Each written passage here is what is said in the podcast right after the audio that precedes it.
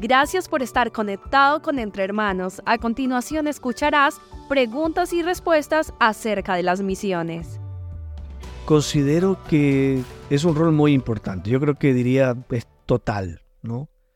Porque obviamente todo se mueve y camina según el liderazgo. El, liderazgo cumple un rol protagónico en vista que es ese liderazgo de la iglesia los responsables y de ser sensibles a la voz de Dios para poder eh, entender hacia dónde Dios quiere llevar a la iglesia y a quienes Dios está levantando para eso.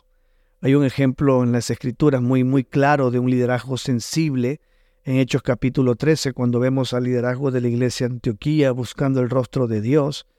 Y en un momento determinado, cuando Dios llama a Pablo y a Bernabé para el ministerio, vemos inmediatamente la disposición del liderazgo para comisionarles y obviamente mostrar el respaldo de toda la iglesia.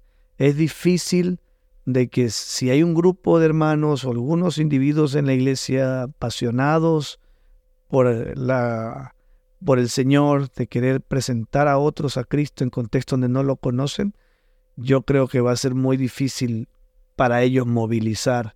Pero si el liderazgo abraza la gran comisión, va a ser mucho más va a tener sus desafíos, pero va a ser más sencillo que la iglesia y la congregación respondan.